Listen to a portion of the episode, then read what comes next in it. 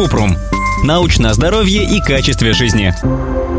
Правда, что бройлерную курицу пичкают 5-6 дозами антибиотиков в день, а еще дают птицам гормоны роста. Кратко. Не все производители так делают. Некоторые фермеры при выращивании куриц не используют антибиотики, стимуляторы и гормоны роста. На других фабриках курицам вводят антибиотики для профилактики заболеваний, чтобы тушка птицы не стала источником заражения для человека. Однако в этом нет ничего страшного, потому что антибиотики отменяют задолго до того, как курица пойдет на убой и, соответственно, попадет на прилавок. Для антибиотиков и гормонов есть период выведения, промежуток времени, в течение которого они выводятся из организма курицы, и она становится безопасной. Прежде чем допустить партию товара на продажу, ее проверяют на соответствие стандартам.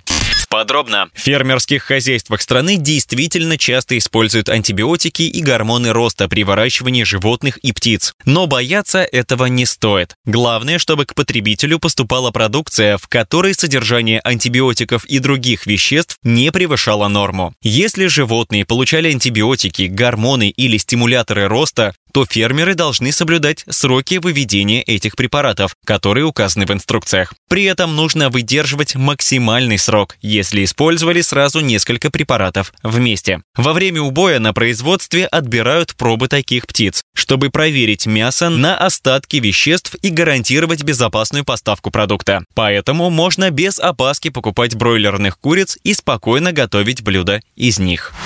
Ссылки на источники в описании подкаста. Подписывайтесь на подкаст Купрум, ставьте звездочки, оставляйте комментарии и заглядывайте на наш сайт kuprum.media. Еще больше проверенной медицины в нашем подкасте без шапки. Врачи и ученые, которым мы доверяем, отвечают на самые каверзные вопросы о здоровье. До встречи!